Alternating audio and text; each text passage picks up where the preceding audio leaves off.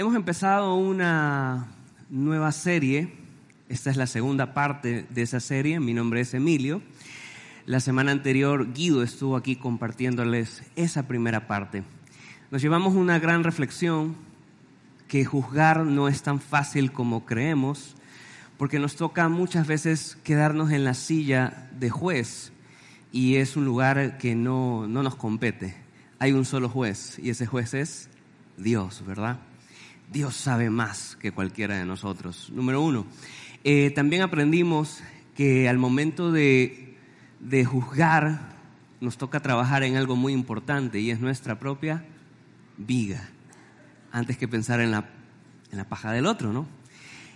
Y yo hoy voy a compartirles algo que puede sonar un poco contradictorio, usted decir, en esta parte de la serie me bajo, ahí está la puerta, me voy para mi casa. apago la tele o hasta aquí le puse reproducción a esto.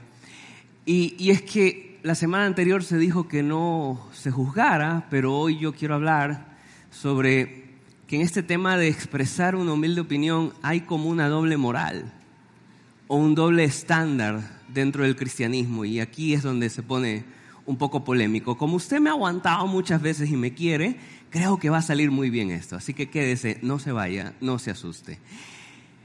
Le cuento unas anécdotas un poco para hablar de esta doble moral que nos acompaña muchas veces en el camino del cristianismo.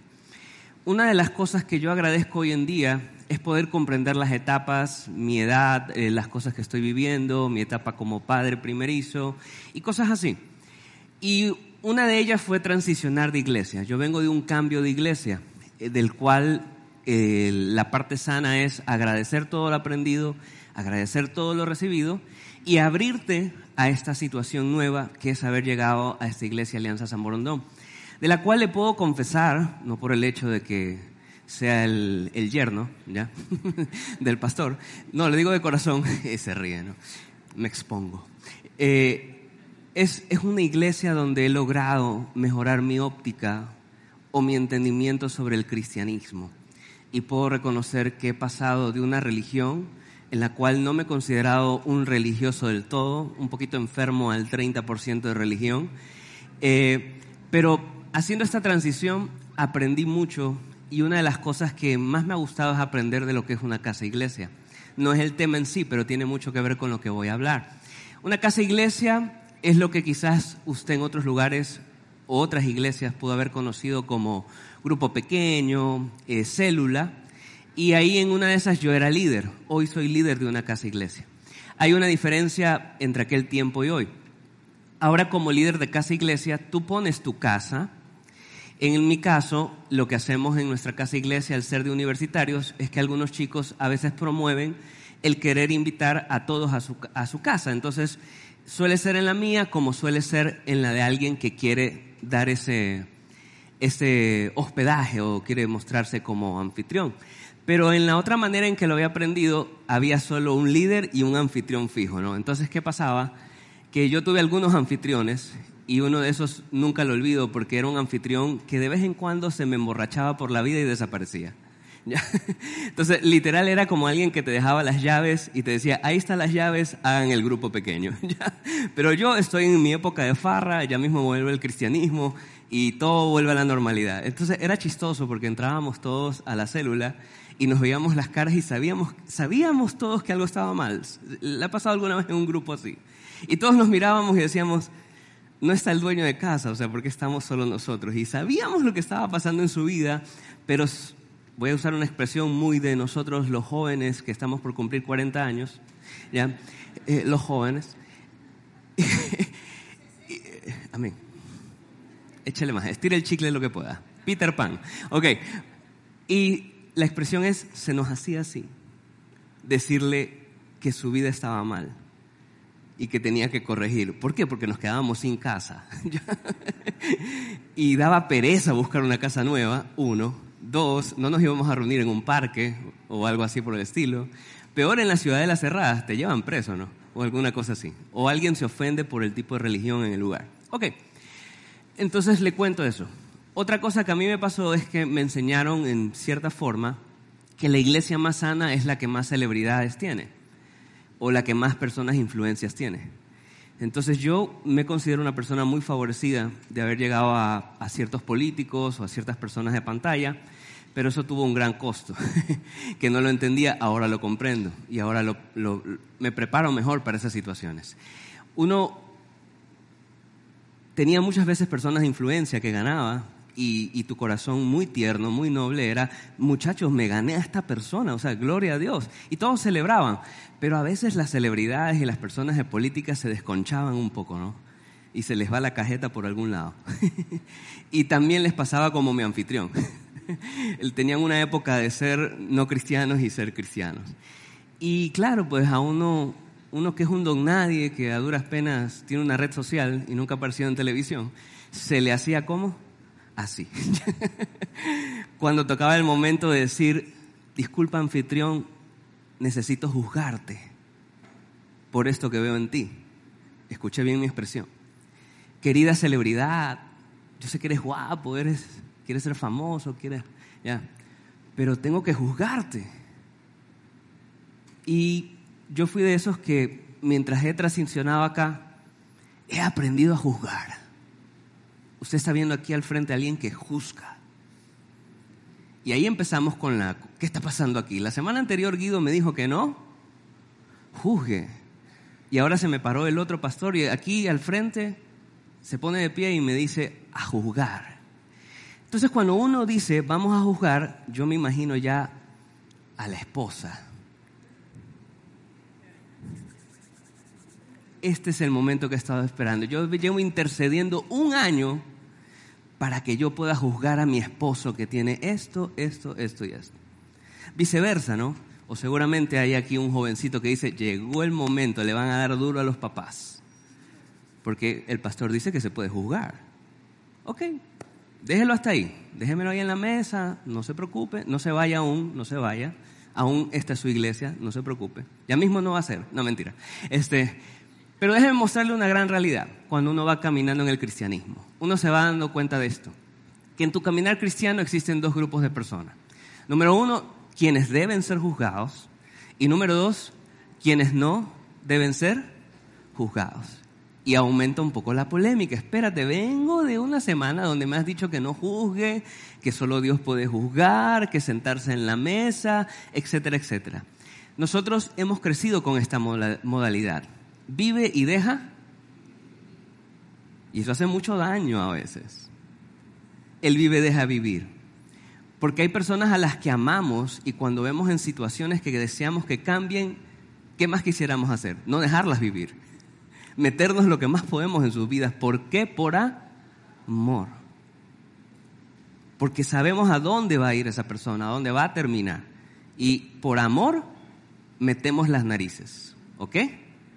Esta es una figura muy de padre e hijo. ¿Sí me sigues ahí? Entonces, es difícil hacerla entre nosotros como desconocidos. Mucho de lo que yo estoy hablando lo aprendí en qué? En casa y iglesia. No en un domingo donde pocas veces, hace poco vino una señora, me contó unas cosas y yo siempre digo, un gusto conocerla y esa persona me vio con cara de, ya he conversado contigo como tres veces.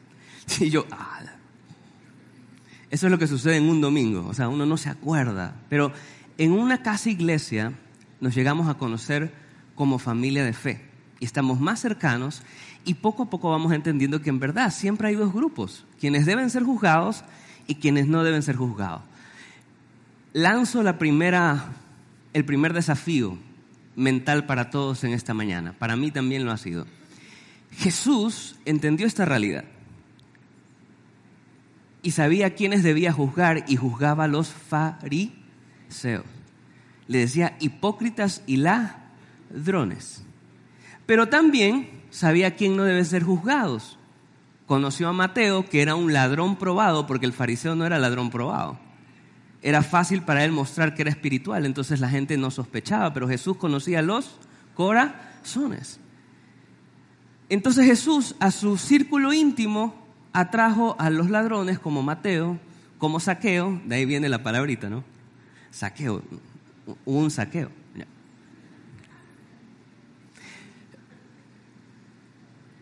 Y aquí viene esta tensión. ¡Wow! Me estoy dando cuenta que Jesús juzgaba.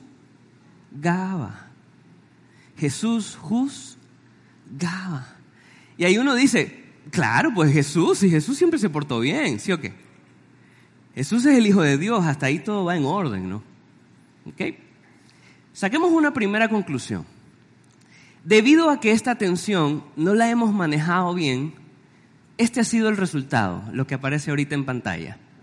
A los cristianos les encanta juzgar a la gente que no es de la iglesia. Y esa es la percepción que tienen con nosotros las personas afuera. Yo tengo, mire, he investigado, si algo le puedo sacar el jugo al TikTok es que suben muchos buenos videos de reflexiones. Y hay personas que han puesto muchos argumentos sobre la comunidad LGTBIQ y todas las letras que están por venir son muy buenos, yo los tengo todos listos, tengo un carrete lleno para leer mis historias. Y ve, aquí argumento, argumento, argumento, argumento. Pero ¿sabe lo que me pasa cuando yo publico esas historias? Por más que hago una aclaración previa de que no tiene nada que ver con la persona, sino con la ideología, no se entiende. Termina siempre la persona que es de afuera de la iglesia sintiendo que es contra él o contra ella. ¿Me sigue hasta ahí? ¿Por qué? Porque nos tienen, ¿cómo? Como personas que le encanta juzgar. A la, me encanta tu expresión. Otra vez, a, esa cara, por favor. Personas que le encanta a las personas que están fuera de la iglesia. Me encanta porque ella, me, siguió así. De una hizo la cara así como. Hay, un, hay una tendencia, ¿no? Yo callando para no juzgar. ¿Han visto eso? Y no dice nada, pero la persona hace caras así como. Ok. Pero esa es la percepción que tienen hoy de la iglesia. Somos los mejores para juzgar a la gente que está afuera, pero los últimos en enterarnos de las cosas que se cocinan dentro. Porque nos cuesta juzgar a los que están adentro. ¿Ok? Pero tenga esto en su corazón. A veces juzgar es lo correcto y dejar de hacerlo es dejar de qué? Amar. ¡Wow! Yo puedo amar juzgando a alguien. ¡Qué loco! Pero bueno, Jesús, claro, yo quisiera ser como bueno, déjenme presentarle a un señor que se llama Pablo, que es como nuestro héroe aquí en esta iglesia. Y Pablo, apóstol, escribió una carta a los corintios. Él hizo una, iglesia en una ciudad que tenía una cultura sexualizada hasta los poros. Es decir, había prácticas inmorales normalizadas en esa ciudad. ¿Me sigues ahí? Entonces era como que nadie se escandalizaba por nada.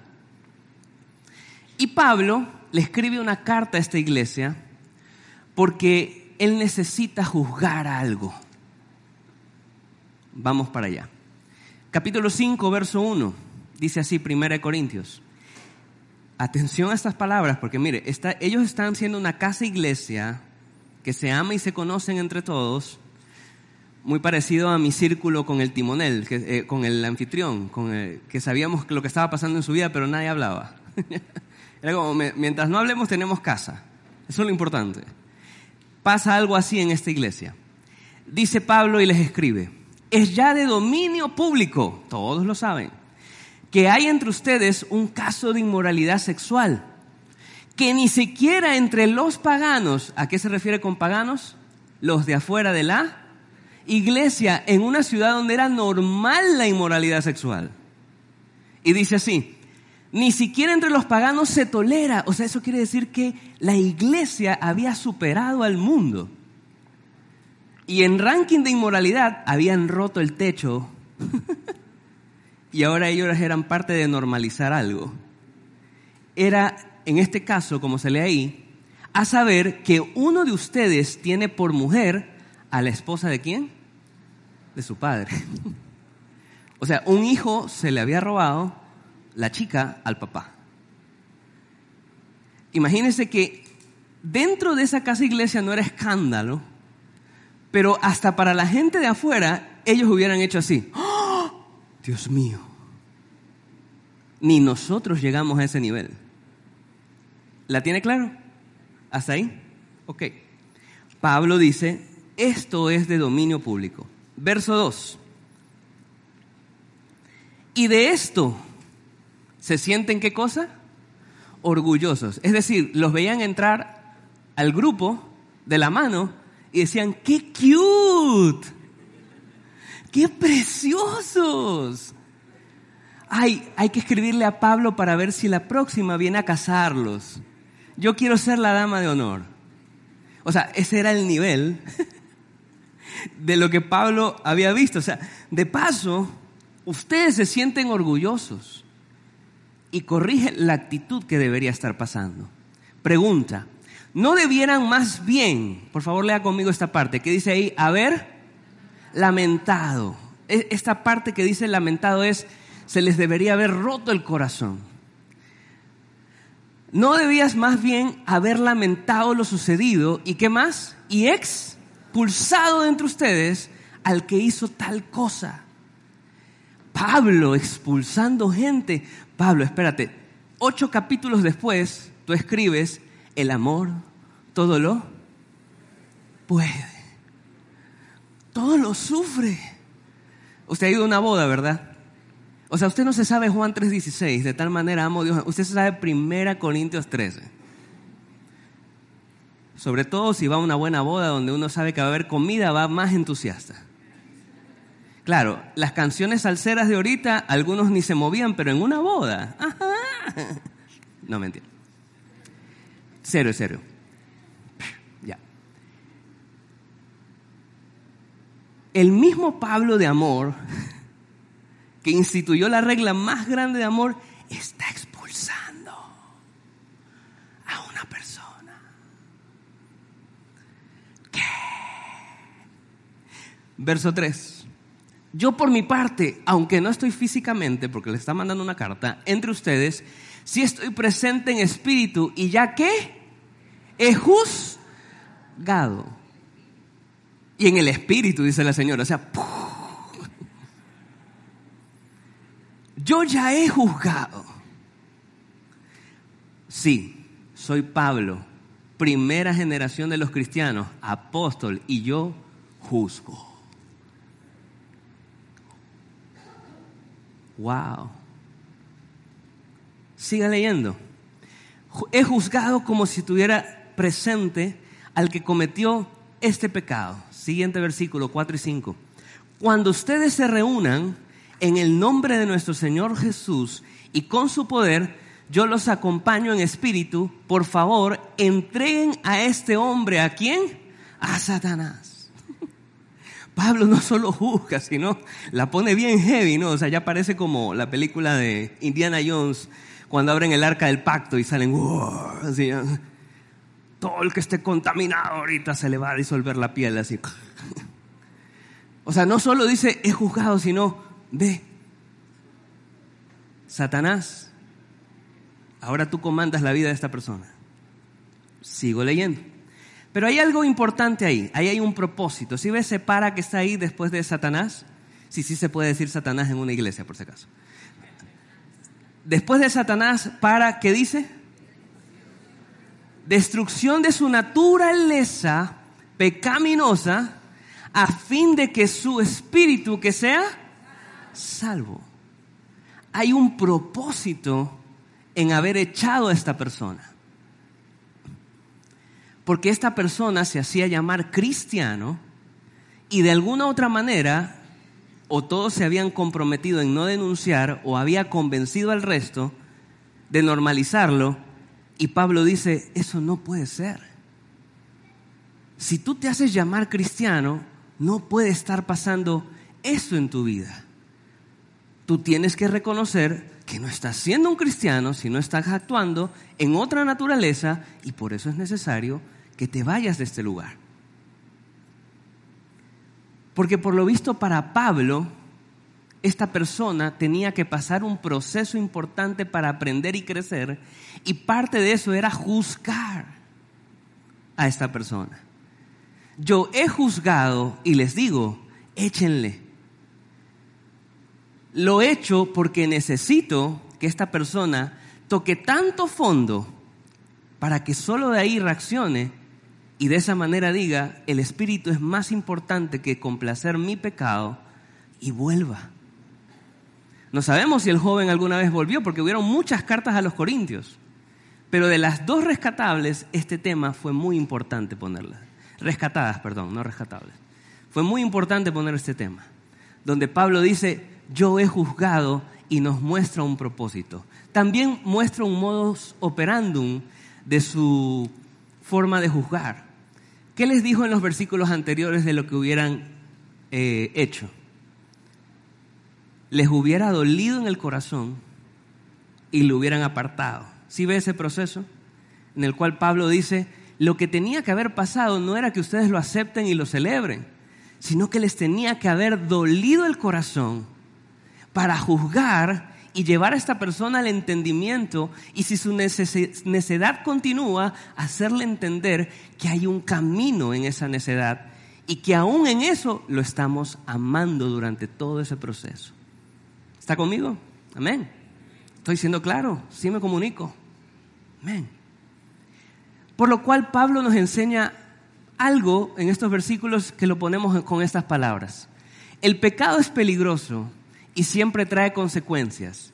Sea honesto, no tiene que alzar su mano, pero ¿ha tenido algún pecado del cual le es difícil reaccionar?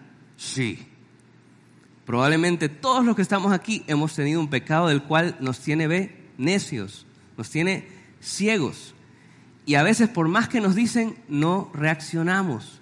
Cuando pasan ciertas consecuencias, y estas son justamente las consecuencias las que usualmente nos traen de regreso a quién? A Dios. O sea, Pablo aquí estaba diciendo, amar también incluye juzgar. Porque hay una diferencia entre juzgar y condenar. Eso quiere decir que las personas que están fuera de la iglesia se sienten juzgadas o condenadas. Condenadas. Muchas gracias. Sacaron 20, ya pueden irse a la casa. No, mentira, queda todavía un, poquito. ¿Estamos de acuerdo? La gente afuera se siente condenada. Pero Pablo aquí está mostrando que muchas veces es necesario amar de tal manera que las personas se den cuenta por sus consecuencias dónde realmente es su verdadero lugar, donde hay amor de verdad, no como lo da el mundo, sino como Jesús lo da, donde hay verdadera paz. ¿Ok? Entonces podemos sacar esta gran conclusión.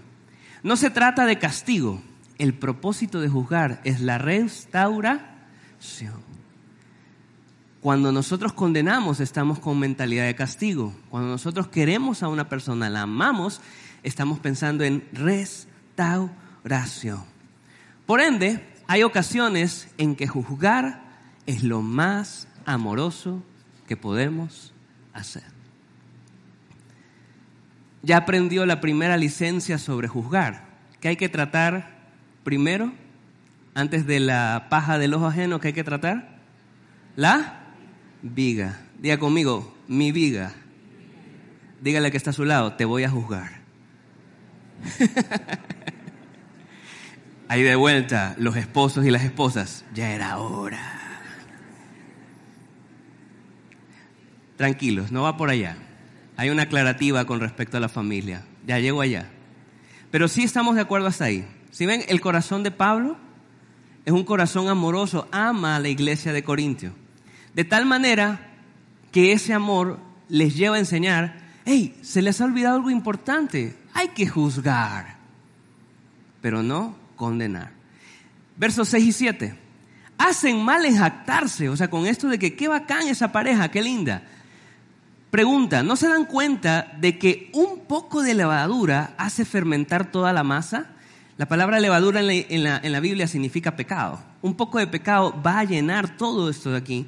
Desháganse de la vieja levadura para que sean masa nueva, panes sin pecado, sin levadura, como lo son en realidad. O sea, Pablo aquí dice, ni los quiere bajonear, sino que les dice, hay algo aquí que, hay que corregir y es la identidad de ustedes.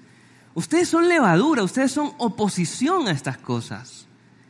y hemos creado un ambiente en el cual podemos tratar esa oposición. Y el camino es juzgar. La última parte me encanta porque dice, porque Cristo, nuestro Cordero Pascual, ya ha sido, ¿qué cosa?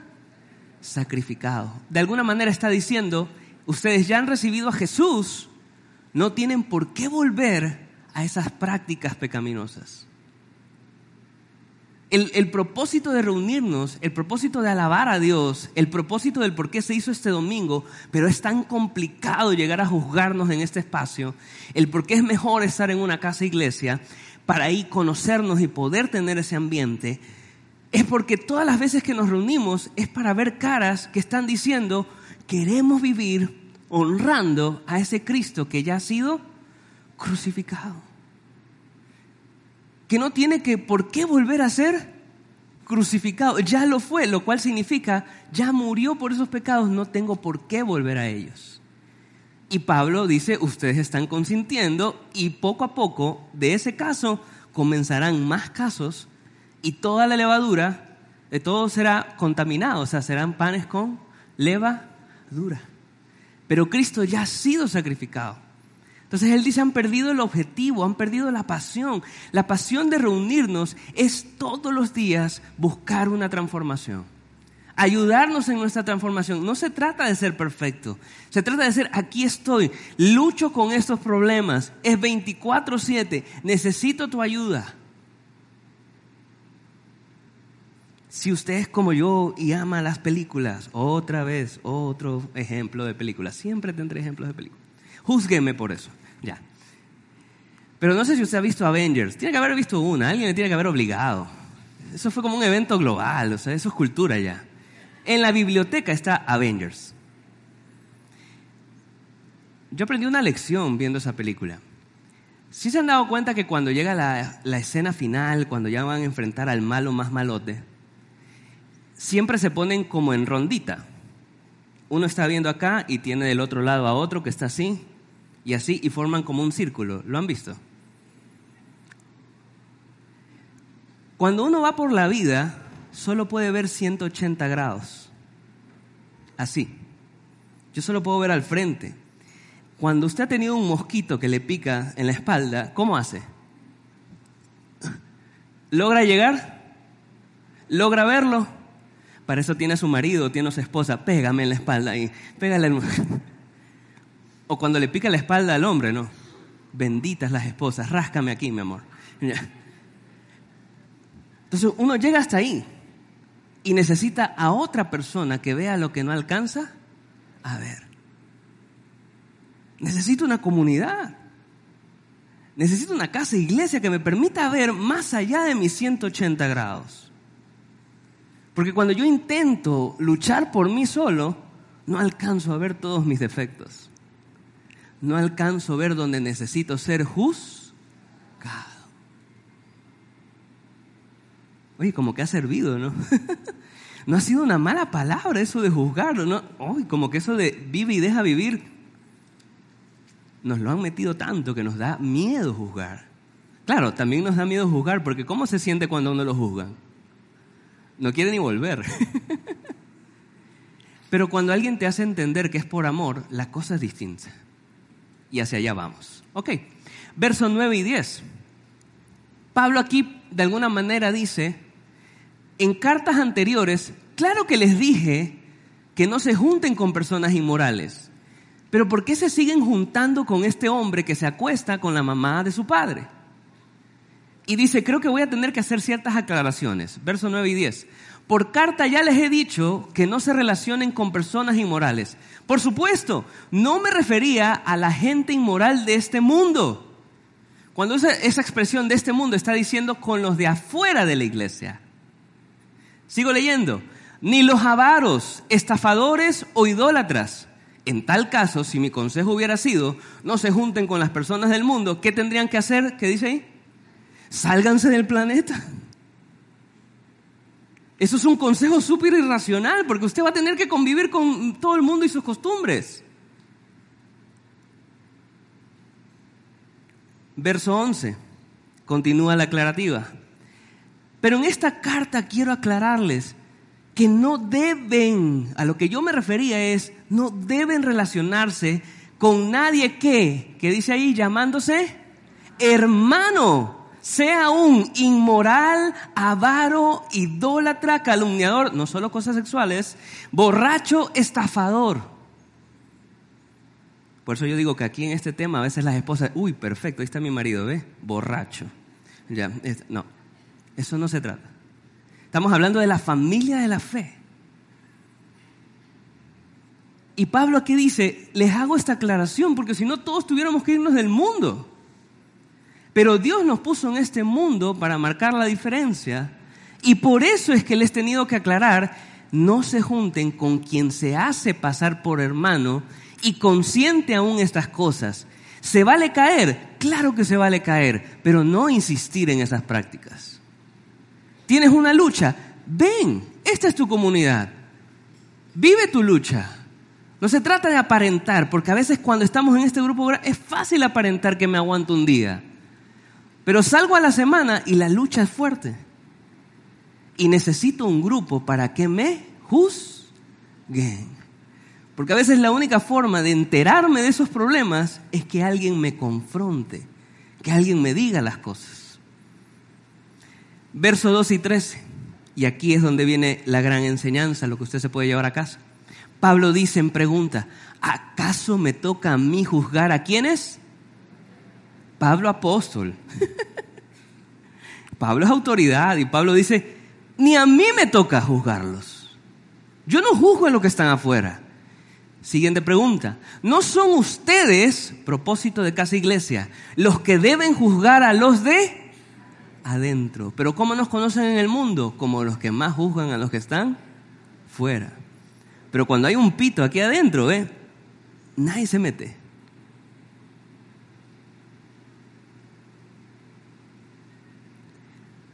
Y ahí viene esta siguiente frase que es clave. ¿Qué dice ahí? ¿Quién juzgará a los de afuera? Dios, gracias. Dios juzgará a los de afuera. ¿Qué pasa cuando yo estoy dándole y dándole a la gente que marchó este sábado? ¿Qué estoy haciendo? ¿Creyéndome qué? Gracias. ¿Y a usted le va bien como Dios? No, bájese. Mire, podemos denunciar ideologías, está bien, pero sabe que nadie me entiende. Porque parece que si yo soy pastor o cristiano, cuando quiero hablar razón, estoy juzgando, ¿Y por qué me he logrado esa fama? Porque eso creen de los cristianos, porque poco juzgamos a los que están, ¿dónde? Dentro. Y ahí yo alcé mi mano y dije, culpable. ¿Cómo me costó juzgar? Y entre esas también me costó juzgar porque yo tenía cosas también metiditas. y jugaba la de, mejor tú no condenes para que no sea que te salgan cosas.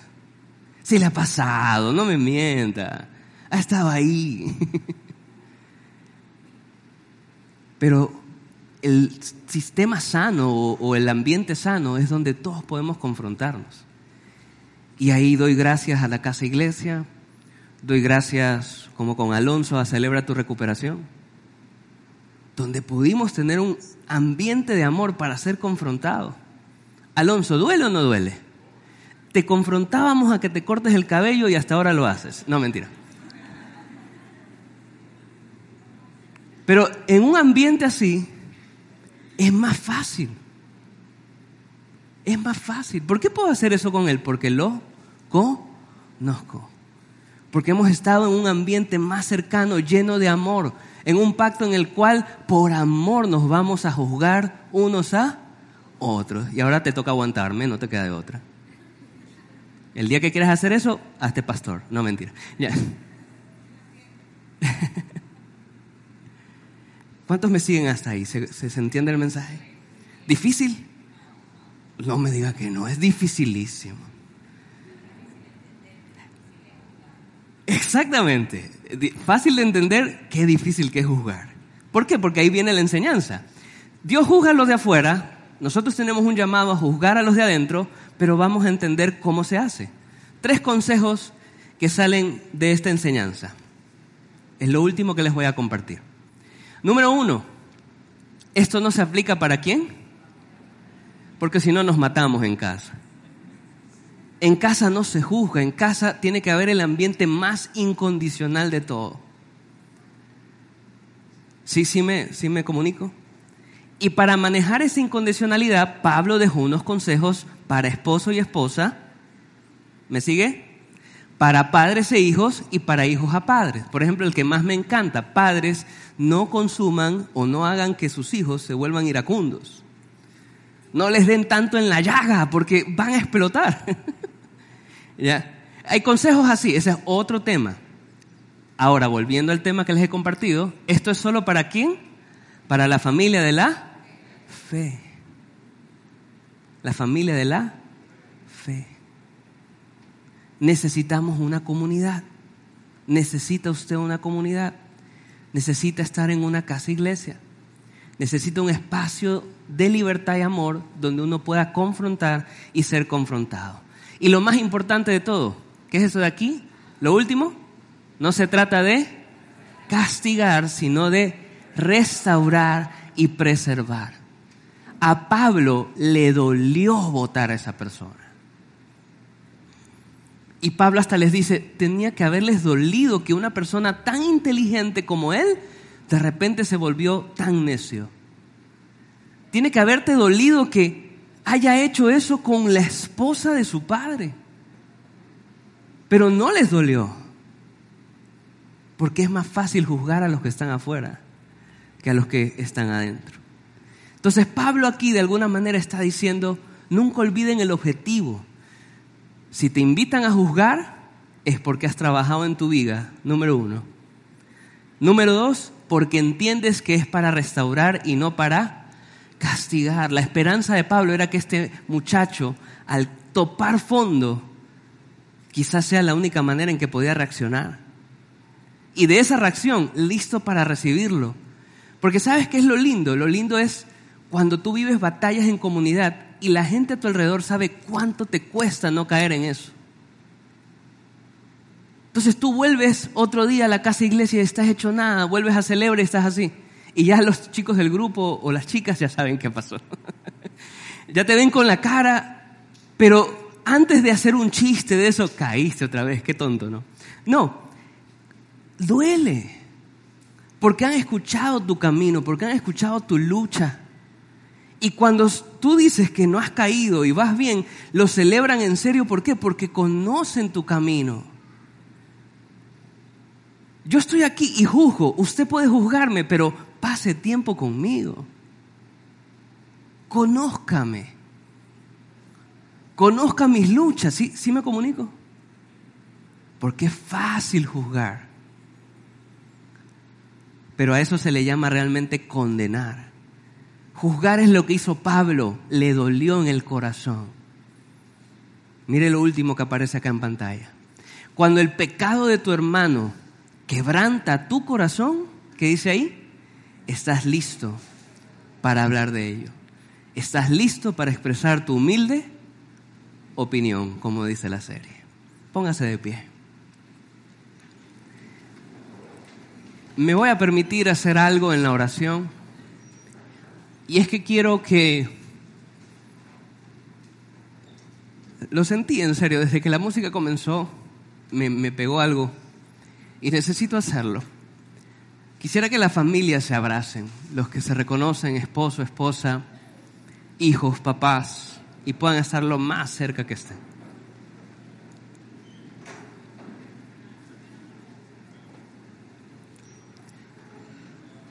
No lo hice en el servicio anterior, no porque estemos saliendo en vivo o esto que he grabado lo hago, o porque ustedes sean más importantes que el primero, no.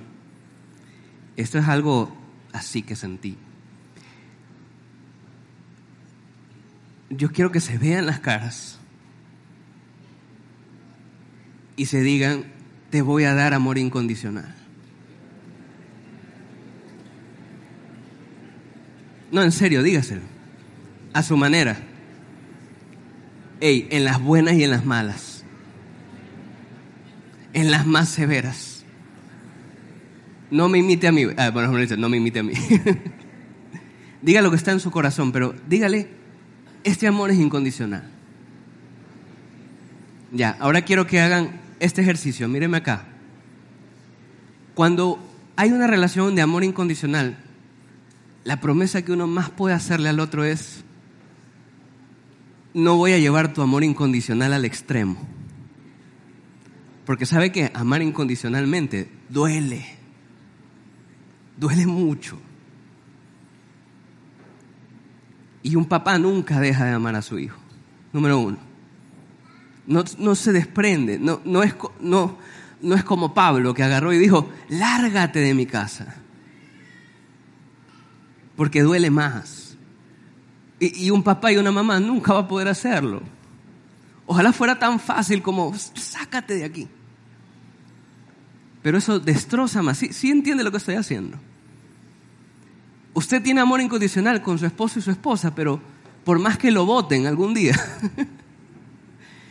eso va a destrozar más porque es un espacio de amor incondicional. ¿Está claro? Lo mejor que podemos hacer de hijos a padres es no exceder ese amor a extremos que nuestros padres no van a poder. Está bien que ellos no duerman bien un día a la semana porque tú quieres salir con tus amigos, pero no cinco días a la semana. Gracias, dice eso. O sea, sí entienden que hay un amor, pero eso ya es estirar el chicle a niveles en que me voy a volver loco o loca. Y yo todavía no tengo una hija adolescente. Tiene dos años. y a ella no le puedo explicar las cosas que le estoy explicando a ustedes. Sí, sí me comprende el mensaje de lo que estoy diciendo. Hay amor incondicional, pero no lo extendamos porque la gente tiene límites y no sabemos muchas veces poner límites. ¿Y sabe por qué no sabemos juzgar? Porque no sabemos poner límites. Ahora sí, cierro con lo que les estaba enseñando. Necesitas una comunidad porque a veces tu familia te ama tan incondicionalmente que no les da para decirte lo mal que eres. Porque su amor incondicional les dice, tengo esperanza de que sea mejor. Tengo esperanza de que ocurra un milagro. Y es ahí donde a veces aparecen estas comunidades y logramos tener amigos que nos dicen, oye, deja de salir tanto, loco. Hay gente que la matan a todos lados. Yo pasé por ahí, era difícil, yo sé que la farra es brutal, pero ya pasé por ahí y te digo, no hay nada del otro lado. Sigues con el mismo. Es lindo cada canción, pero te quedas igual vacío. Sí, sí comprendo lo que estoy diciendo. Es un trabajo en equipo. Entonces, si alguna vez tú como hijo, alguna vez como esposo o esposa, no entiendes lo que es el amor incondicional en el que estás en tu hogar, ora sí y dile, Dios dame una comunidad porque este tonto que soy no entiende. Este necio que yo necesito que alguien me juzgue. Y qué lindo es cuando tú confrontas y con el tiempo lograste ser parte de la salvación de un hogar, de la salvación de un trabajo. Amén. ¿Se entendió? Clarísimo. Que Dios nos siga dando sabiduría. Cierre sus ojos. Padre, gracias. Necesitamos familia de fe. Ya tenemos familia. Te pedimos nunca perder la visión de ese amor incondicional que los papás representan, de ese amor que se intentan ganar los hijos muchas veces que no comprenden cómo ganárselo. Pero ahí están, lo siguen intentando. Pero también te pedimos como padres, amigos que sean padres, necesitamos gente de fe que estén en esa etapa donde a mí se me está haciendo difícil y me ayuden a crecer en esperanza o a ver mis defectos para mejorar como papá. Necesito también un amigo en mi juventud porque lo único que quiero es desconectarme, pero no encuentro profundidad. Quizás un amigo me ayude a tener profundidad, quizás un amigo me ayude a entender qué es una verdadera amistad. No la que solo se divierte, sino la que también está cuando las cosas se ponen muy heavy. Y Señor, todos aquí necesitamos de alguien. Te pedimos que nos dé sabiduría al momento de juzgar, que no sea condena, Queremos ser sabios y haber amado primero a esa persona nueva en la fe, haber ganado ese corazón y poder tener esa gracia de por ese amor y que nos duele en el corazón decir, necesito confrontarte, necesito hablar contigo. Me he pasado conociéndote para poder decirte esto importante y ayudarte. Y también, cómo no, pedirle perdón a todas esas personas que están afuera de la iglesia. Sobre todo esas que marcharon ayer, Señor, a las cuales me cuesta tanto no juzgarlas. Te pido perdón por las veces que las juzgo. Porque hoy he entendido que solo tú, Dios, tienes ese poder. A mí nunca me juzgaste, me amaste, me esperaste y así yo llegué alguna vez a la verdad. Y soy lo que soy, porque tuviste misericordia de mí. Ayúdanos como iglesia a tener ese mismo amor. Les pedimos perdón a quien sea que escuche este mensaje, a quien sea que lo vea. Perdónanos por no haberte tratado, como era y haberte condenado y no darnos el tiempo de amarte para algún día confrontarte. Te damos las gracias, Jesús. Guíanos en esta sabiduría, en esta nueva semana, en el nombre de Jesús. Amén y amén.